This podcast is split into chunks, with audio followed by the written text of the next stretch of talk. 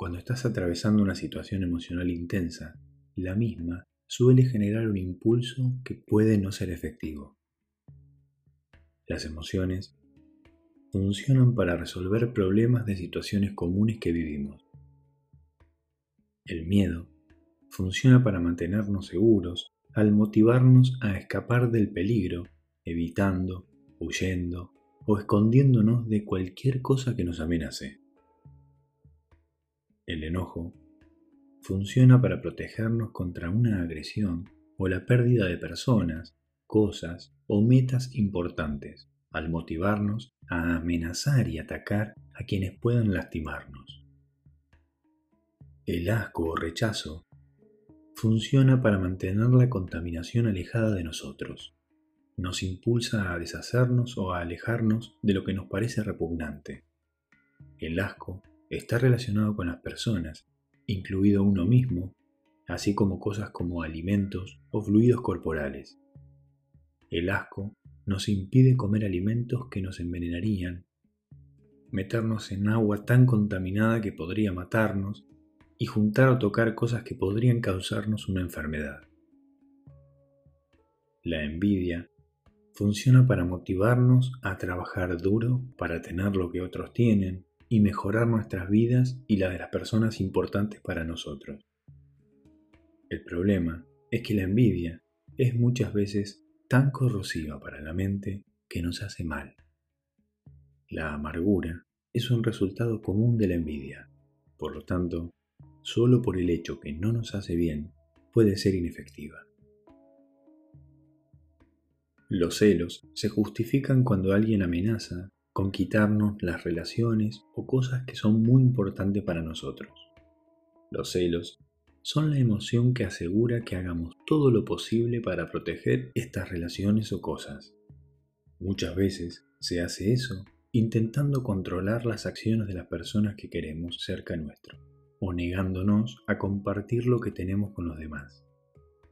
Puede ser muy difícil saber cuándo una relación se ve amenazada y cuándo no. Muchas personas pueden dar ejemplos de haberse sentido seguras en una relación y aún así la persona que amaron se fue repentinamente con alguien más sin señales de advertencia aparente. Verificar los hechos puede ser una conducta celosa e inefectiva. La pregunta importante que debemos hacernos es, ¿es efectivo actuar de forma celosa? El amor funciona para motivarnos a encontrar, vincularnos y estar junto a otras personas y cosas. Se justifica cuando lo que amamos hace aumentar nuestra supervivencia y bienestar. Aunque uno puede decir que el amor está siempre justificado porque no hace mal, a veces podemos amar cosas o personas equivocadas. Este puede ser el caso cuando estamos enamorados de una persona que no nos ama, no se preocupa por nosotros, o cuando la persona que amamos nos perjudica activamente, como en relaciones abusivas, violentas o en amistades con personas que requieren una conducta adictiva para mantener la relación, o en grupos de amistades que amenazan con abandonarnos si mejoramos nuestras vidas más que ellos. La función de la tristeza es empujarnos a descubrir qué es realmente importante para nosotros y qué hacer cuando hemos perdido cosas importantes. También, cuando aparece, le indica a otros que necesitamos ayuda. La vergüenza tiene dos funciones importantes. En primer lugar, nos obliga a ocultar conductas que podrían provocar rechazo de los demás. En segundo lugar, si nuestra conducta se hace pública de alguna manera, la vergüenza nos impulsa a apaciguar a los que hemos ofendido para que no seamos rechazados. Por ejemplo, mandar la captura de pantalla de una conversación de WhatsApp a la misma persona a la cual hiciste la captura. La vergüenza es una emoción basada en la comunidad. Si las conductas o las características personales no son inmorales o están equivocadas, la vergüenza nunca se justifica. La culpa funciona motivándonos a reparar conductas que violan nuestros valores morales y prevenir futuras violaciones de los mismos. Ahora bien, puede pasar que nuestras emociones no se ajusten a los hechos o a una situación o no conduzcan a una conducta efectiva. En este caso, actuar de manera opuesta a ellas puede cambiarlas si esto se hace repetida y completamente. Entonces, vamos a desarrollar la habilidad acción opuesta para reducir los impulsos emocionales indeseados. El paso 1 es identificar y nombrar cuál es la emoción que queremos cambiar. Por ejemplo, miedo, enojo, culpa o cualquiera de las demás. Paso 2. Revisa los hechos. Para eso, te puede ayudar esta pregunta. ¿Esa emoción que sentís es una respuesta razonable a lo que está pasando? Si la respuesta es no, pasamos al paso 3. El paso 3 es identificar el impulso de la emoción. Presta atención a tus impulsos, a tus deseos o antojos. Enfócate en lo que te gustaría hacer en ese momento. Pregúntate lo siguiente. ¿Qué tengo ganas de hacer? ¿Qué quiero decir? Por ejemplo, siento un impulso de gritar, de romper algo, de insultar, de escaparme, Identifica cuál es el impulso que nace de la emoción que nombraste. Paso 4. Pregúntale a tu mente sabia. Si no estás familiarizado con la habilidad mente sabia, en el episodio llamado Las tres mentes lo desarrollo con detalle. He puesto el enlace en la descripción de este episodio para que la aprendas cuando quieras. Pregúntate lo siguiente. El actuar sobre mi emoción resolverá el problema que me estoy enfrentando? Si me dejo llevar por el impulso, ¿mejoraré las cosas? Si la respuesta a estas dos preguntas es no, has decidido que tu emoción no está justificada por los hechos o no es efectiva para tus objetivos. La acción opuesta es una buena forma de cambiar o reducir las emociones no deseadas cuando éstas no se ajustan a los hechos. La habilidad trata de guiarte para hacer lo contrario a tus impulsos reales de acción. Cuando vayas a hacer acción opuesta, hacela por completo. Esto significa una postura opuesta, una expresión facial opuesta, pensar de manera opuesta, lo que decís, y cómo lo decís. Es importante trabajar en cada parte de tu respuesta para asegurarte que tu acción opuesta se realice por completo. Realizarla a medias no funcionará.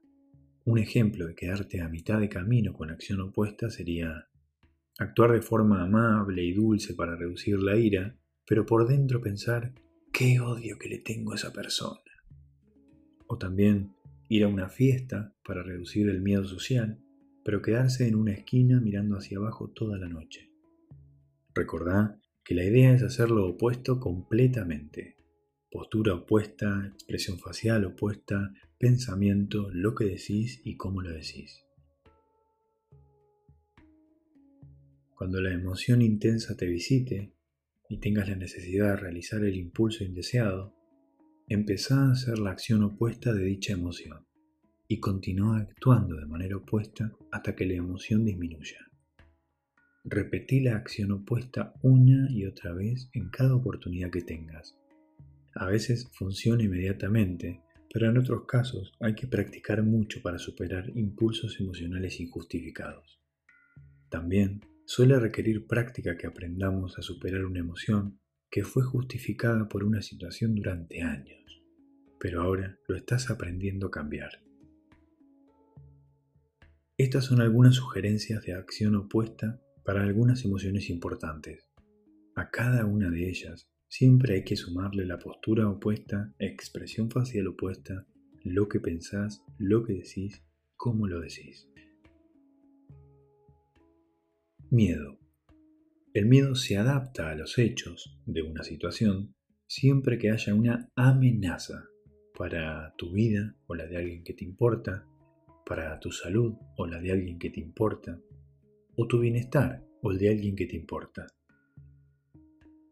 ¿Qué puedes hacer cuando tu miedo no está justificado por los hechos o no es efectivo? Haz lo opuesto de tus temerosos impulsos de acción. Por ejemplo, haz lo que te da miedo hacer una y otra vez.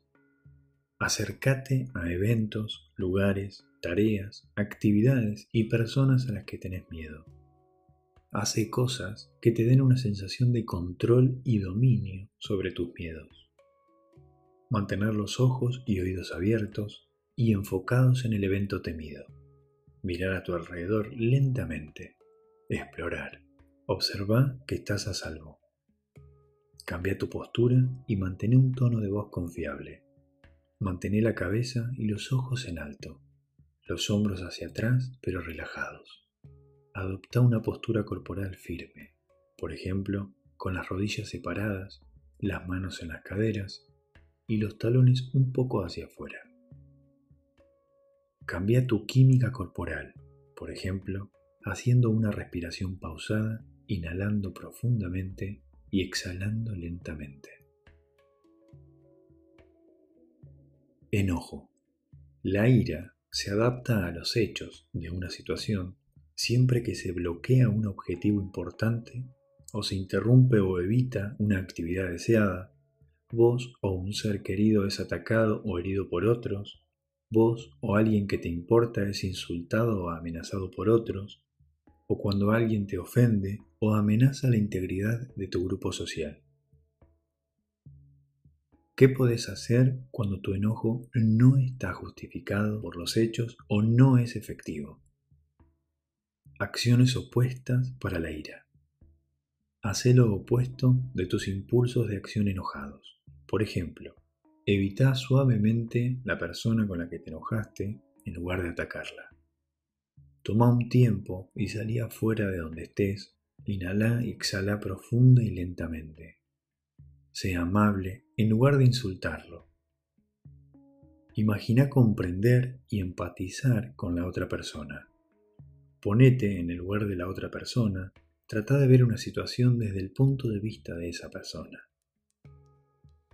Imagina razones realmente buenas para lo que pasó. Cambia tu postura. Afloja las manos con las palmas hacia arriba y los dedos relajados. Relaja tus músculos del pecho y el estómago. Afloja los dientes, relaja los músculos faciales y realiza una media sonrisa con la boca cerrada. Cambia la química de tu cuerpo, haciendo una respiración pausada, inhalando profundamente y exhalando lentamente. O participa de una actividad física enérgica y no violenta, como salir a correr. Asco. El asco se adapta a los hechos de una situación siempre que algo con lo que estás en contacto podría envenenarte o contaminarte, alguien a quien no te agrada profundamente, te está tocando a vos o a alguien que te importa, estás cerca de una persona o un grupo cuyo comportamiento y pensamiento podría dañar o influir de manera perjudicial a vos o el grupo en el que formas parte. ¿Qué podés hacer cuando tu disgusto no esté justificado por los hechos o no sea efectivo? Haz lo opuesto de tus disgustados impulsos de acción. Por ejemplo, mantenete cerca, come, toma, permanece cerca o abraza lo que te repugna. Sé amable con aquellos por quienes sentís desprecio. Ponete en los zapatos de la otra persona y empatizar con la persona por la que sentís repugnancia o desprecio. Trata de ver la situación desde el punto de vista de la otra persona. Imaginar razones realmente buenas de cómo se comporta o se ve la otra persona. Tené en cuenta qué es lo que se siente repulsivo mirando, tocando, escuchando o probando. Cambia tu postura. Afloja las manos con las palmas hacia arriba y los dedos relajados. Relaja los músculos del pecho y el estómago. Afloja los dientes. Relaja los músculos faciales. Cambia la química de tu cuerpo. Por ejemplo, haciendo una respiración pausada, inhalando profundamente y exhalando lentamente. Celos. Los celos se adaptan a los hechos de una situación siempre que alguien está amenazando con quitarte una relación u objeto muy importante y deseado, o una relación importante y deseada está en peligro de dañarse o perderse. ¿Qué puedes hacer cuando tus celos no están justificados por los hechos o no son efectivos? Acciones opuestas a los celos. Hace lo contrario a tus impulsos celosos de acción. Por ejemplo, soltá el querer controlar las acciones de los demás. Compartí las cosas y las personas que tenés en tu vida. Deja de estoquear. Suprimí las preguntas de sondeo, del tipo ¿dónde estabas? ¿Con quién estabas? Deja de ser un detective privado. No evitar. Escuchar todos los detalles. Concéntrate en las sensaciones, Mantén tus ojos abiertos, mira alrededor, obtené toda la información sobre la situación. Cambia tu postura, afloja las manos con las palmas hacia arriba y los dedos relajados. Relaja los músculos del pecho y el estómago. Afloja los dientes, relaja los músculos faciales. Cambia la química de tu cuerpo. Hace una respiración pausada, inhalando profundamente y exhalando lentamente. Amor. El amor, más allá del amor universal de todos, se adapta a los hechos de una situación siempre que amar a una persona, animal u objeto mejora tu calidad de vida o de tus seres queridos. O amar a una persona, animal o objeto aumenta tus posibilidades de alcanzar tus propias metas personales. ¿Qué puedes hacer cuando tu amor no está justificado por los hechos o no es efectivo? Acciones opuestas para el amor. Haz lo contrario de tus impulsos de acción amorosa. Por ejemplo, evita a la persona, animal u objeto que amas. Distraete de los pensamientos sobre la persona, animal u objeto. Recordá por qué el amor no está justificado. Ensaya los contras de amar eso cuando surgen pensamientos de amor. Evita el contacto con todo lo que te recuerde a esa persona. Fotos, cartas, mensajes, mails, pertenencias, recuerdos, lugares en los que estuvieron juntos, lugares en los que planearon o querían ir juntos. No seguir, esperar o buscar a esa persona. No le expreses amor a esa persona, incluso a sus amigos. No seas amigo ni la sigas en las redes sociales. Ajusta tu postura y expresiones. Si estás cerca de la persona que amas, no te inclines hacia ella, no te acerques, no suspires, ni mires a esa persona. Y recordate constantemente de por qué el amor ahí está injustificado. Tristeza. La tristeza se adapta a los hechos de una situación siempre que has perdido algo o alguien de forma permanente, o las cosas no son como vos querías o esperabas que fueran. ¿Qué podés hacer cuando la tristeza no esté justificada por los hechos o no es efectiva? Acciones opuestas para la tristeza. Hace lo contrario de tus tristes impulsos de acción o inacción. Por ejemplo, Ponete en actividad. Evita evitar. Mantén la práctica activa. Hace cosas que te hagan sentir competente y te den seguridad propia. Aborda, no evites. Por ejemplo, cuando perdés una tarjeta de crédito, llamar y cancelarla, en lugar de quedarte triste por haberla perdido. Aumenta los eventos agradables. Presta atención al momento presente. Sé consciente de tu entorno de cada detalle a medida que se va desarrollando. Experimenta actividades nuevas o positivas en las que participes. Cambia tu postura. Adopta una postura corporal brillante, con la cabeza en alto, los ojos abiertos y los hombros hacia atrás. Mantén un tono de voz optimista. Cambia la química de tu cuerpo. Por ejemplo, aumenta el movimiento físico, correr, trotar, caminar o hacer otro ejercicio activo. Vergüenza. La vergüenza se adapta a los hechos de una situación siempre que vayas a ser rechazado por una persona o grupo que te importa o tu comportamiento se hacen públicos.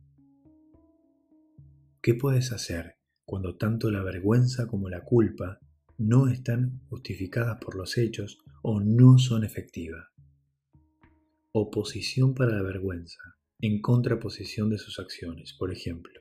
Hace públicas tus características personales o tu comportamiento con personas que no lo rechazarán. Repetí el comportamiento que desencadena la vergüenza una y otra vez, sin ocultar el comportamiento con personas que no lo rechazarán. No pedir disculpas o tratar de compensar un error percibido. Trata de percibir toda la información de la situación. Cambia la postura de tu cuerpo. Parece inocente y con orgullo. Levanta la cabeza. Infla el pecho. Mantenete en contacto visual Mantén tu tono de voz firme y claro. ¿Qué puedes hacer cuando la vergüenza no esté justificada por los hechos o no es efectiva, pero la culpa sí está justificada, es decir, cuando tu comportamiento viola tus propios valores morales? Hace público tu comportamiento con personas que no lo rechazarán.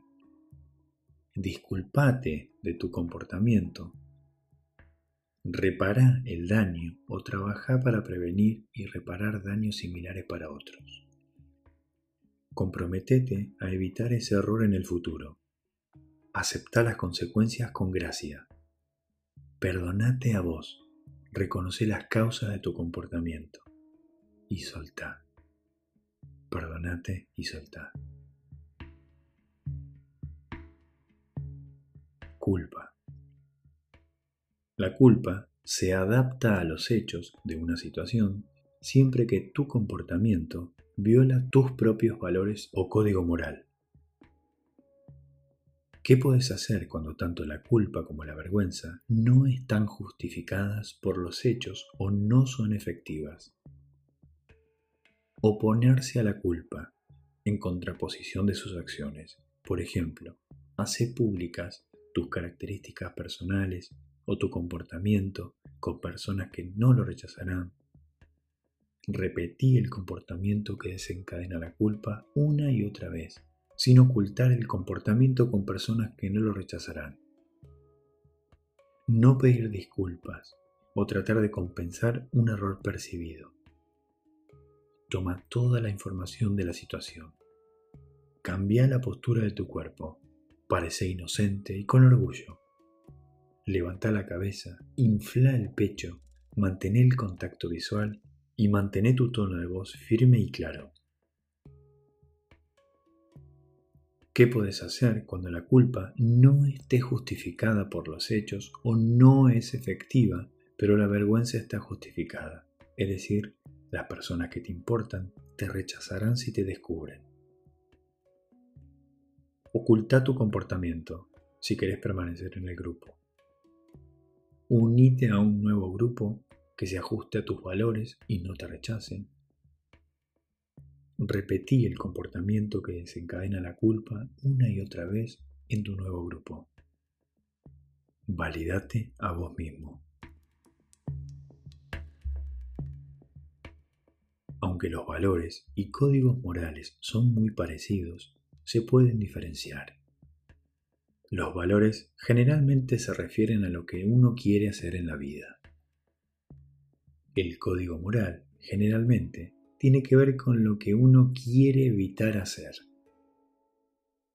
Las personas y culturas pueden tener diferentes puntos de vista sobre qué conductas son morales e inmorales. La moralidad puede aprenderse por observación mientras uno va creciendo, o también por enseñanza indirecta. Nuestros códigos morales personales pueden haberse aprendido en la escuela o al asistir a actividades religiosas. Algunas personas pueden articular cronológicamente sus propios códigos morales entendiendo el contexto y el propósito muy claramente. Otras, que son igual de morales, pueden tener dificultades para descubrir y articular sus propios códigos morales. La acción opuesta esta habilidad que aprendiste recién funciona mejor y es muy útil en estos casos. Por ejemplo, cuando sabes que algo no es peligroso, pero aún así tenerle mucho miedo. Cuando la intensidad o duración de la emoción no está justificada por la situación. Cuando la intensidad o duración de la emoción no es efectiva para resolver el problema. Por ejemplo, un accidente automovilístico genera un retraso en el tráfico cuando vas apurado y esto te enoja. Estar enojado no resuelve el problema y no te ayuda a llegar de manera más rápida y segura. Otro ejemplo donde es útil la acción opuesta puede ser cuando estás evitando lo que necesitas hacer. Por ejemplo, sufrís tanta ansiedad que no querés hacer un tratamiento para reducirla.